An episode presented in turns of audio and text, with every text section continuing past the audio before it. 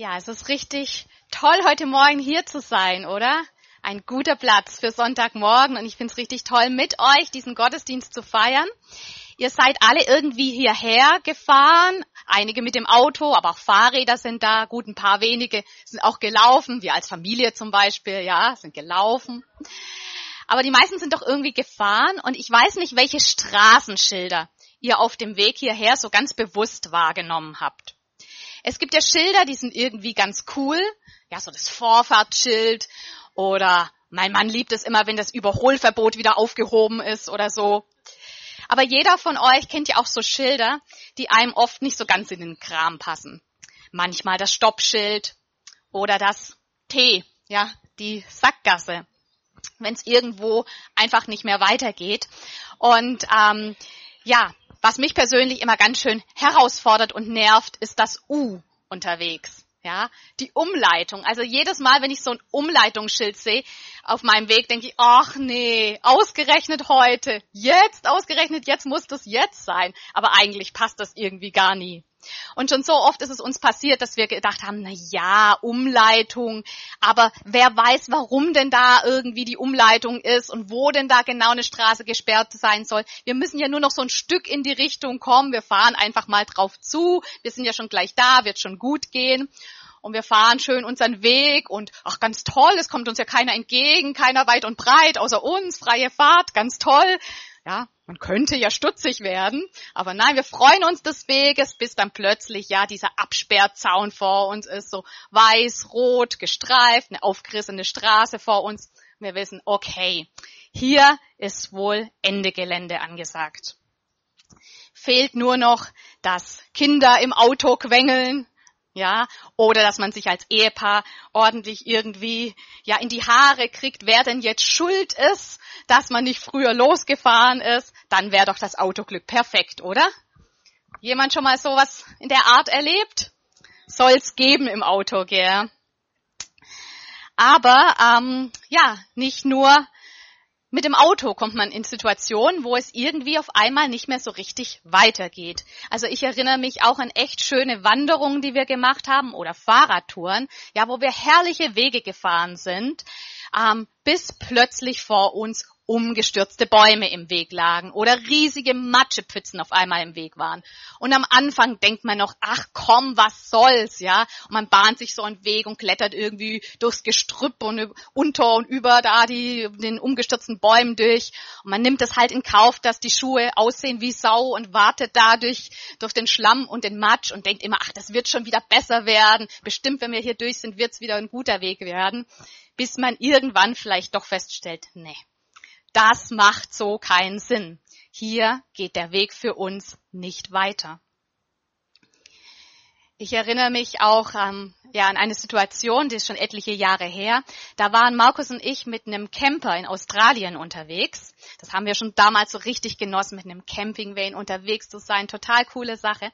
Allerdings ist dort das Straßennetz doch etwas anders wie hier. Wir sind schon so um die 300 Kilometer geradeaus gefahren. Einfach immer nur geradeaus. Es gab keine Kreuzungen, keine anderen Wege rechts und links. Es ging einfach nur geradeaus. Es war auch ähm, kaum ein anderes Auto irgendwie zu sehen, das uns irgendwann mal entgegengekommen ist oder mit uns in die Richtung gefahren ist. Und es war schon Nachmittag und wir wollten noch irgendwie so ein Etappenziel erreichen. Keine Ahnung, hatten wahrscheinlich irgendwie was gebucht oder hatten halt einfach unsere Reiseplanung. Und wir wussten in der Dunkelheit, da durften wir nicht mehr fahren, aus Versicherungsgründen, weil da kommt es schon mal vor, dass dann ein Känguru über die Straße hoppelt oder so ein fetter Strauß auf dem Weg steht. Und ja, da sollte man besser ähm, ja keine Begegnung damit haben. Und wir hatten freie Fahrt und es lief gut. Und wie aus dem Nichts lag dann plötzlich, als wir um eine Kreuz, also um eine Kurve gebogen sind, so ein riesen fetter Eukalyptusbaum quer auf der Straße. Hat uns komplett den Weg versperrt, komplett dicht gemacht. Und ja, wir standen eine ganze Weile vor diesem Baum, sind ausgestiegen und haben gedacht, was machen wir jetzt? Es gab irgendwie keinen Weg irgendwie außenrum. Auch das Navi wusste nichts. Wir sind, wie gesagt, schon 300 Kilometer oder was gerade ausgefahren und hatten wirklich keinen Plan, wie sollen wir jetzt hier unseren Weg fortsetzen. Wir haben lange überlegt und gerätselt und ähm, getüftelt, was jetzt möglich wäre.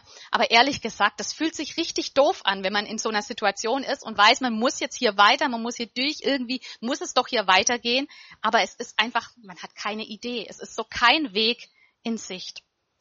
In unserem Fall kam dann irgendwann so ein richtig fetter Truck angefahren und ähm, der wusste schon, naja, wenn man hier irgendwie freie Fahrt haben will, muss man in der Lage sein, sich selbst zu helfen und der hatte wirklich Riesenseile und Karabiner und alles Mögliche mit an Bord und irgendwie mit vereinten Kräften ist es uns dann gelungen, diesen Baum ja aus dem Weg zu schaffen und weiterzufahren.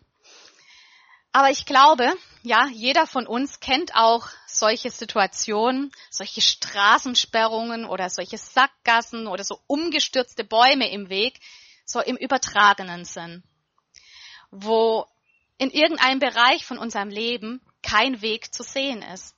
Und man dasteht und wirklich keine Ahnung hat, wie und wo es hier jetzt weitergehen kann, wo einfach keine Perspektive da ist. Und man überlegt und macht, aber man weiß einfach nicht, wie soll das hier werden? Wie kann es hier weitergehen? Vielleicht im Bereich der Gesundheit kann so ein Bereich sein. Die Ehe kann so ein Bereich sein. Der Job kann sowas sein. Oder ja, einfach Zukunftsperspektiven, Zukunftspläne, wo alles so danach aussieht. Mensch, hier ist irgendwie Ende Gelände.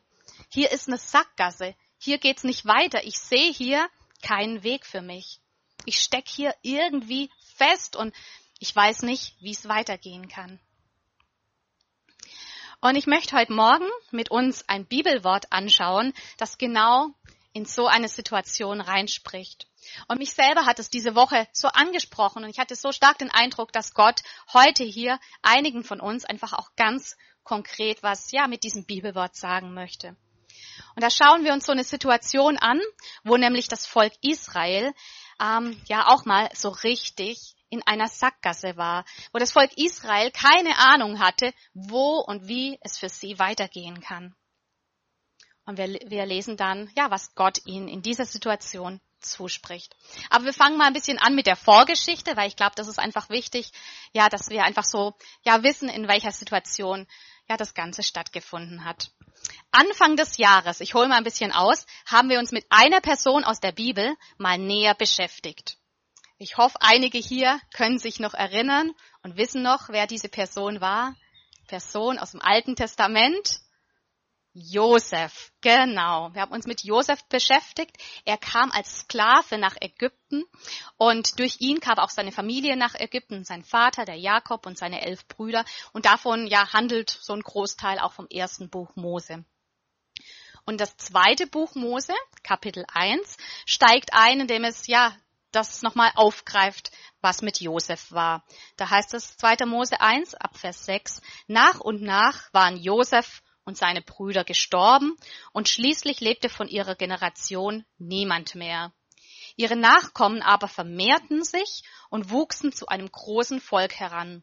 Bald waren es so viele geworden, dass sie das ganze Land bevölkerten. Da trat ein neuer König die Herrschaft an, der von Josef nichts mehr wusste.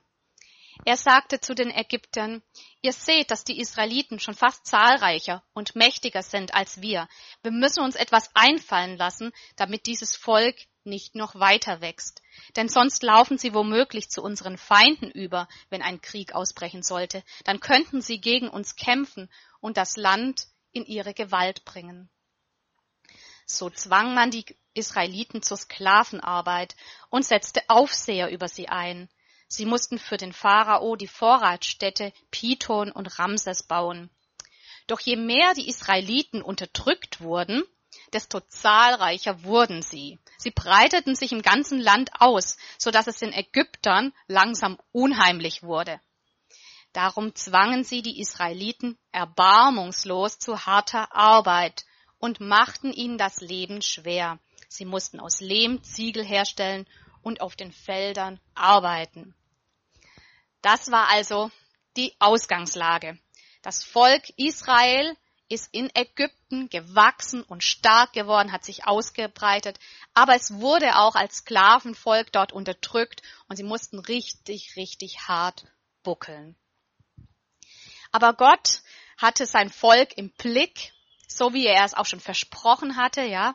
Und wir lesen dann, wie Mose geboren wurde. Auch das eine spektakuläre Geschichte, könnt ihr gerne nochmal nachlesen, auch wie er als Baby im Schilf versteckt werden musste und so weiter. Und Gott hatte wirklich was Besonderes mit und durch Mose vor.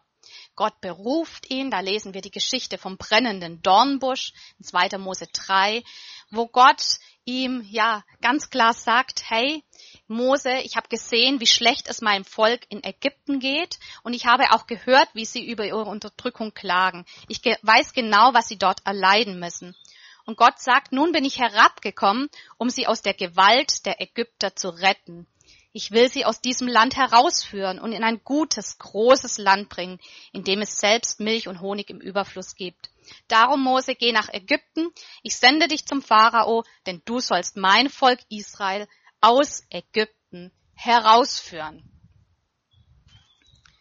Und das ganze zweite Buch Mose handelt dann von diesem Herausführen, ja.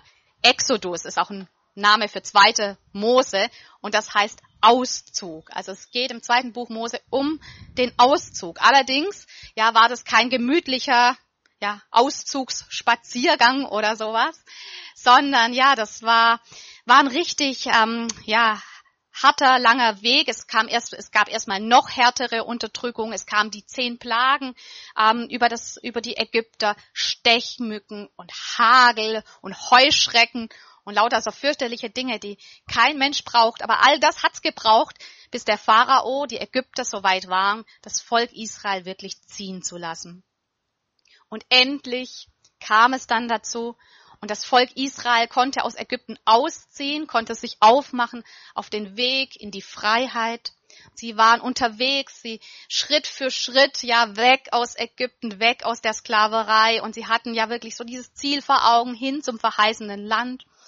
Und sie haben erlebt, hey, Gott war mit ihnen, seine Gegenwart war richtig stark mit ihnen in Form von der Wolkensäule, die über ihnen war, ihnen war und die Feuersäule. Und es war richtig gut. Ein richtig guter Weg. Aber jetzt kommen wir zu dem Text von heute. Exodus. Wir sind immer noch im Auszug. 2. Mose, Kapitel 14. Als der König von Ägypten erfuhr, dass die Israeliten wirklich geflohen waren, also als er es gecheckt hat, oh, sch, Mist, ähm, meine ganzen Arbeiter sind weg, ähm, da änderten er und seine Hofbeamten ihre Meinung. Was haben wir bloß getan? Warum haben wir die Israeliten aus der Sklaverei entlassen? Der Pharao ließ seine Streitwagen anspannen und zog mit seinen Soldaten los. 600 seiner besten Streitwagen, also nur seiner besten Streitwagen, bot er auf und dazu noch zahlreiche andere aus ganz Ägypten. Auf jedem Wagen fuhr neben dem Wagenlenker und dem Bogenschützen auch noch ein Schildträger mit. Die Soldaten des Pharaos mit ihren Pferden und Streitwagen holten die Israeliten ein, während diese bei Pi-Hairot am Meer gegenüber von Baal Zephon lagerten. Was für ein Worst Case. Schlimmer hätte es nicht mehr kommen können. Da war das Volk Israel gerade auf dem Weg in die Freiheit guter Dinge, Gott mit ihnen. Und jetzt so etwas. Die Feinde die Angreifer im Rücken. Und sie saßen hier, die Israeliten, richtig in der Klemme. Das war echt eine Sackgasse und kein Ausweg in Sicht. Weil im Süden war, war das Gebirge, im Norden waren bewachte Handelswege, da konnten sie nicht hin. Im Osten war das Schilfmeer und im Westen Ägypter und das ägyptische Heer. Also Sackgasse. Kein, sie hatten wirklich keine Ahnung, was sie tun konnten und wo sie hätten hingehen können. Als die Israeliten den Pharao und seine Truppen heranziehen sahen, heißt es hier, packte sie das Entsetzen und sie schrien zum Herrn um Hilfe. Zugleich machten sie Mose bittere Vorwürfe.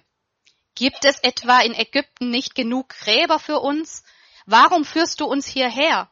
Wir sollen wohl hier in der Wüste sterben. Was hast du uns nur angetan? Warum hast du uns aus Ägypten herausgeholt? Haben wir dir nicht schon dort gesagt, du sollst uns in Ruhe lassen? Wir hätten bleiben und den Ägyptern dienen sollen. Lieber wären wir ihre Sklaven geblieben, als hier in der Wüste umzukommen. Was wir hier sehen, ist so ein absolut realistisches Bild. Es gibt Situationen, auch wenn wir mit Gott unterwegs leben, auch wenn wir mit Gott leben, wo es sein kann, dass sich alles so richtig bescheiden anfühlt. Mit Gott unterwegs zu sein, das lesen wir in der Bibel immer wieder so realistisch. Das bewahrt uns nicht vor Sackgassen. Das bewahrt uns nicht vor Situationen, wo wir wirklich Ängste haben, wo wir verzweifelt sind, wo wir uns hilflos fühlen. Es bewahrt uns nicht davor, dass es sein kann, dass wir in Situationen kommen, wo wir absolut keinen Weg sehen und keine Ahnung haben, wie es hier in dieser Sache weitergehen kann. Und wir lesen hier, die Israeliten, sie schrien zum Herrn um Hilfe. Und ja, ich glaube, Gott ist wirklich eine gute Adresse, die richtige Adresse, wenn wir Hilfe brauchen, wenn wir verzweifelt sind, dass wir zu ihm rufen. Das dürfen auch wir tun. Aber gleichzeitig lesen wir hier, und ich glaube auch das ist so menschlich, haben die Israeliten einen Sündenbock gesucht. Ja, sie haben sich, sie haben jemanden gesucht, an dem sie ihre ganzen Ärger, ihren ganzen Frust, ihre ganze Verzweiflung ablassen konnten. Mose war hier der arme Kerl. Und ich habe neulich so einen Spruch gelesen und da hieß es, wenn wir verzweifelt sind, sind wir unleidlich, unsachlich und ungerecht. Ja, und ich glaube, das steckt in jedem von uns drin. Das sehen wir hier, dass sie wirklich unleidlich waren, unsachlich, ungerecht. Ich glaube, da neigen wir alle dazu. Aber worauf ich jetzt eigentlich raus will, sind die Verse, die direkt danach kommen. Das, was Mose jetzt antwortet, was Mose dem Volk von Gott her zuspricht, in diese Situation reinspricht, die so, ja, so hoffnungslos erschien, wo es so schien, dass nichts mehr geht. Und das lesen wir in 2. Mose in Kapitel 14, und zwar die Verse 13 und 14. Da sprach Mose zum Volk, Fürchtet euch nicht, steht fest und seht zu, was für ein Heil der Herr heute an euch tun wird. Denn wie ihr die Ägypter heute seht, werdet ihr sie niemals wiedersehen. Der Herr wird für euch kämpfen, ihr aber verhaltet euch still. Das sind doch mal wirklich kraftvolle Worte, oder? Und ich glaube wirklich, ja, diese Worte möchte Gott auch heute ganz konkret in Lebenssituationen reinsprechen. Fürchtet euch nicht. Steht fest. Seht zu, was für ein Heil der Herr an euch tun wird. Der Herr wird für euch kämpfen. Ihr aber verhaltet euch still. Fürchtet euch nicht, sagt Mose. Und diese Worte kommen euch vielleicht auch bekannt vor. Ich dachte mir auch, habe ich schon öfter mal in der Bibel gehört. Oft hat es auch ein Engel gesagt, so ein Bote im Auftrag von Gott gesagt. Zum Beispiel zu der Maria hat er gesagt, der Engel, fürchte dich nicht, du hast Gnade bei Gott gefunden, du wirst einen Sohn gebären. Oder ihr erinnert euch vielleicht, hört man immer im Weihnachtsgottesdienst, wie, ja, wie ein Engel das zu den Hirten auf dem Feld gesagt hat, fürchtet euch nicht, ich verkündige euch große Freude, euch ist heute der Heiland geboren. Oder auch der Engel hat es zu den Frauen am Grab gesagt. Fürchtet euch nicht. Ich weiß, dass ihr Jesus sucht, aber er ist nicht hier, er ist auferstanden, er lebt. Fürchte dich nicht kommt ganz oft in der Bibel vor, in Verbindung mit fürchte dich nicht, weil Gott ist hier am Wirken. Fürchte dich nicht, weil Gott hat einen Plan. Gott ist am Handeln. Gott ist hier dabei, auf übernatürliche Art und Weise, ja, etwas zu tun. Und ich glaube, auch in diesem Sinn ist hier dieses fürchtet euch nicht zu verstehen. Fürchtet euch nicht, weil Gott ist drin und Gott, ja, hat hier was vor. Die Umstände, und so geht es dir vielleicht auch, dass die Umstände irgendwie wirklich zum Fürchten aussehen. Aber Gott sagt, ich bin hier am Wirken. Und deshalb heißt es hier auch in diesem Vers, steht fest. Ja, man könnte ja auch sagen, stellt euch hin oder nehmt euren Stand ein und es heißt, seht zu, was Gott tut. Seht zu, was für ein Heil der Herr heute an euch tun wird. Was für ein Heil. Jeshua im Hebräischen bedeutet eine Rettung, eine Hilfe, Befreiung, Fürsorge, Segen. Das steckt alles drin in diesem Jeshua.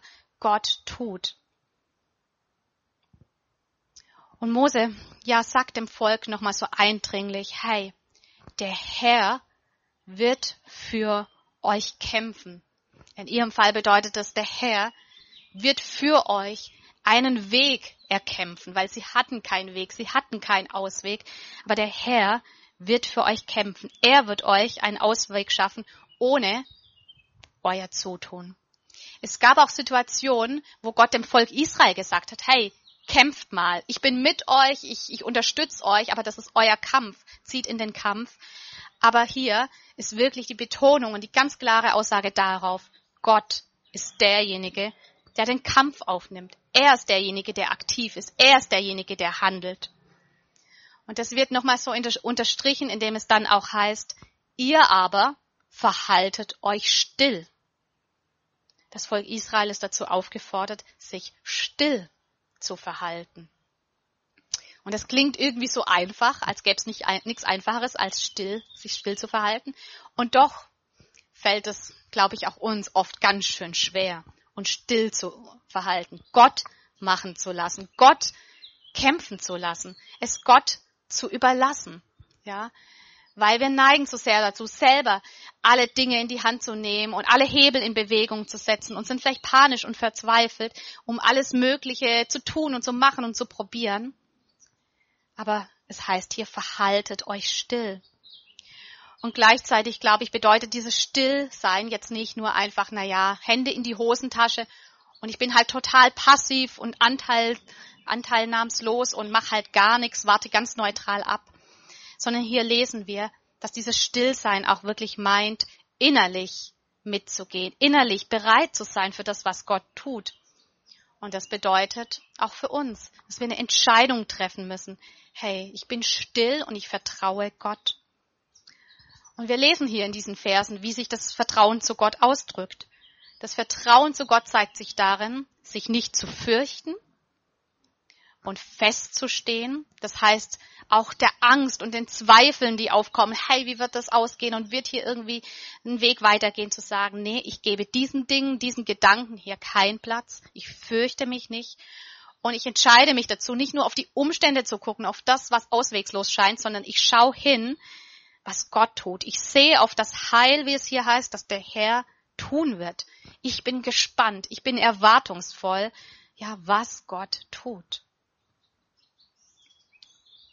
Und noch wusste hier keiner, wie das Ganze hier, ja, in dieser Klemme der Israeliten ausgehen soll. Sie saßen ja wirklich in der Sackgasse, ohne jegliche Perspektive.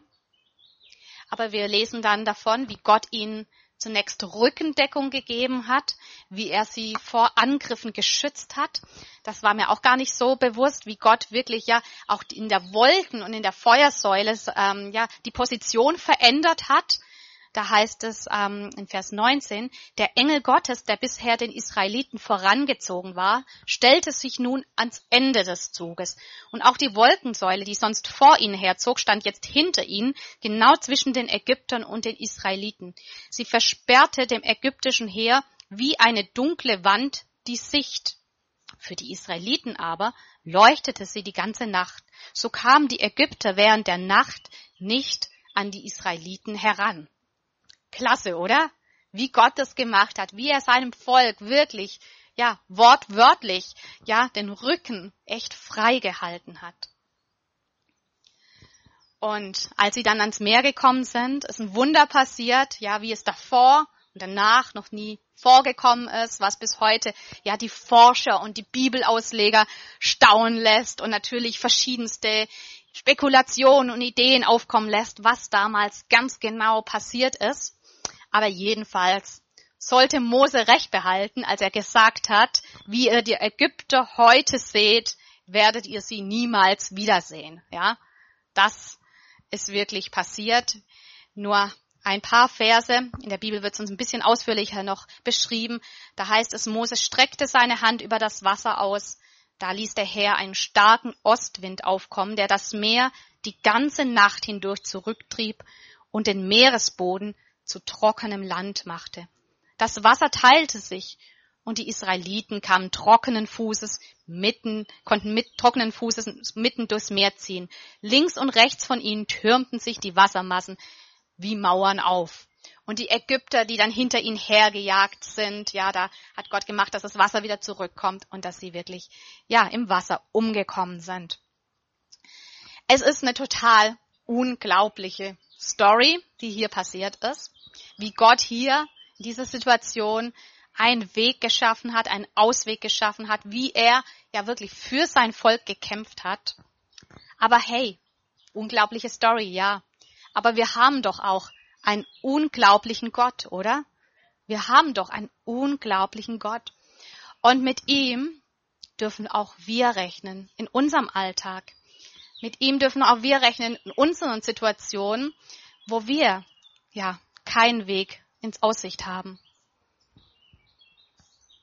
Und vielleicht spürst du, dass das heute ja auch wirklich so ein Wort Gottes für dich ist, dass es dir persönlich gilt, dass Gott dir heute das so zusprechen möchte, dir ganz persönlich, fürchte dich nicht, dass Gott dir ganz persönlich sagen möchte, für die Situation, wo du ja so davor stehst und nicht weißt, wie es weitergehen soll, keinen Weg, keinen Ausweg für dich hast, dass Gott sagt, hey, steh fest und seh zu, was für ein Heil ich hier tun werde, der Herr, ich werde für dich kämpfen und du aber verhalte dich still.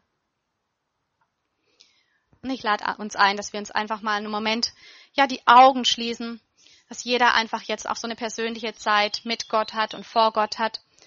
Und dass wir einfach hinhören, was der Heilige Geist jetzt auch ganz konkret zu uns sprechen möchte.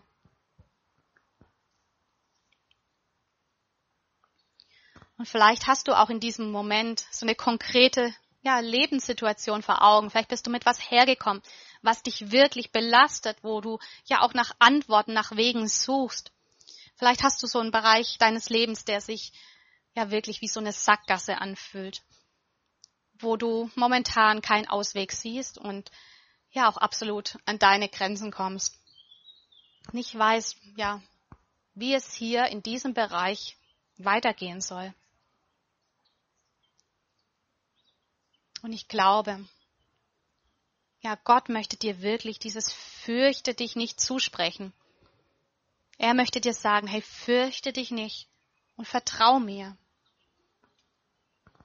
Und ja, es gibt Momente, wo wir wirklich gefragt sind, aktiv zu sein, Dinge in die Hand zu nehmen, mit Gottes Hilfe auch zu kämpfen. Das sehen wir auch beim Volk Israel. Aber es gibt eben auch die Situation und die Umstände, wo Gott sagt, hey, das hier ist nicht dein Kampf. Hier werde ich für dich kämpfen. Das ist mein Kampf. Ich werde mich für dich einsetzen. Ich werde dir einen Weg, ich werde dir einen Ausweg schaffen. Und du verhalte dich still.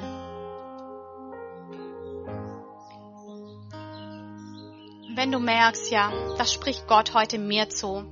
Für mich ist es dran, in dieser Sache, in dieser Situation, in diesen Umständen still zu sein Gott machen zu lassen. Das ist ein Reden Gottes für mich. Dann heb doch kurz deine Hand einfach als Zeichen dafür, ja Gott, ich habe dein Reden gehört und ich möchte dich hier wirklich ernst nehmen. Ich möchte dich beim Wort nehmen.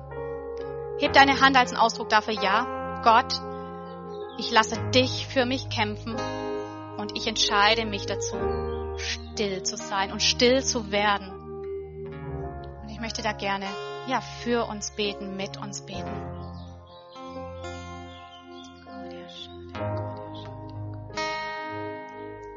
Ja, Gott, du bist heute derselbe Gott wie damals, ein unglaublicher Gott, der unglaubliche Dinge tun kann. Da, wo wir keine Wege und Möglichkeiten sehen und menschlich gesehen auch ja nichts machbar ist, nichts vor Augen ist, da hast du eine Sicht, da hast du einen Weg, einen Plan und kannst neue Perspektiven und Möglichkeiten eröffnen. Du bist der Gott, der auch wirklich für uns kämpft. Der auch heute im Herzen hineingesprochen hat, hey, das ist mein Kampf. Und hier in dieser Sache muss nicht du stark sein und nicht du kämpfen und nicht du tun und machen, sondern ich kämpfe für dich und du fürchte dich nicht. Du sei still. Du schau hin, was ich tun werde. Und Gott gib uns wirklich und jedem, der ja, davon angesprochen ist, wirklich die Kraft dazu, dir zu vertrauen.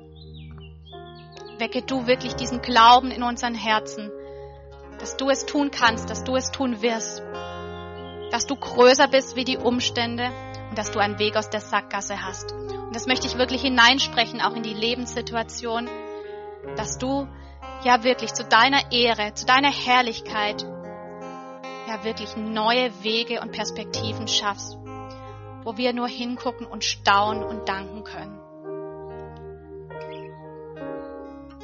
Ja Gott, danke, dass du uns zusprichst, und das steht in Jesaja, wenn ihr umkehrt, wenn ihr zu Gott hinkehrt, wenn ihr bei Gott seid und wenn ihr stille bleibt, so wird euch geholfen. Durch Stille sein und Vertrauen werdet ihr stark sein. Das möchte ich wirklich als Segen auch in diese Situation hineinsprechen, weil Gott sagt, so spricht Gott der Herr, der Heilige Israels, wenn ihr umkehrt und stille bleibt, so wird euch geholfen. Durch Stille sein und Vertrauen werdet ihr stark sein. Gott, ich segne wirklich jeden Einzelnen hier mit diesem Vertrauen, mit dieser Kraft des Stille Seins. Danke, dass du uns nicht enttäuschen wirst.